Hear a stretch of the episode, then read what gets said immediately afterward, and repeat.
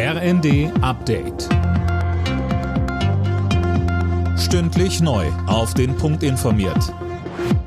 Ich bin Eileen Schallhorn. Guten Tag.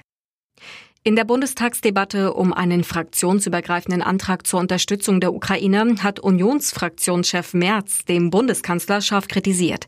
Scholz sei über Wochen der Diskussion über Waffenlieferungen ausgewichen, so Merz. Das ist nicht Besonnenheit, wie Sie es in den Ampelfraktionen versuchen, in den letzten Tagen zu erklären. Das ist Zögern, das ist Zaudern und das ist Ängstlichkeit. In einem gemeinsamen Antrag der Ampelfraktionen und der Union wird die Bundesregierung aufgefordert, die Ukraine auch mit schweren Waffen zu unterstützen.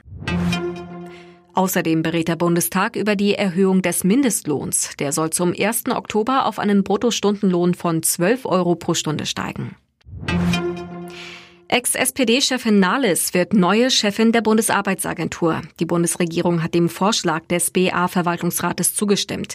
Sönke Röhling-Nahles soll ja am 1. August den bisherigen BA-Chef Detlef Scheele ablösen. Genau, denn der hört aus Altersgründen auf. Aus Sicht von Arbeitsminister Heil ist Nahles aber die Idealbesetzung für den Posten.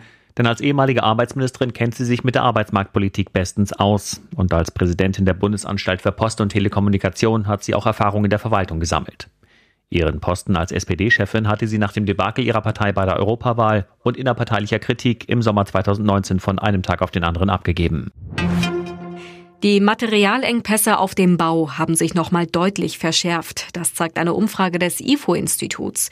Unter anderem fehlt Baustahl aus Russland. Außerdem sorgen die gestiegenen Energiepreise dafür, dass die Preise für Baumaterial immer weiter steigen. Neue Projekte seien damit kaum kalkulierbar.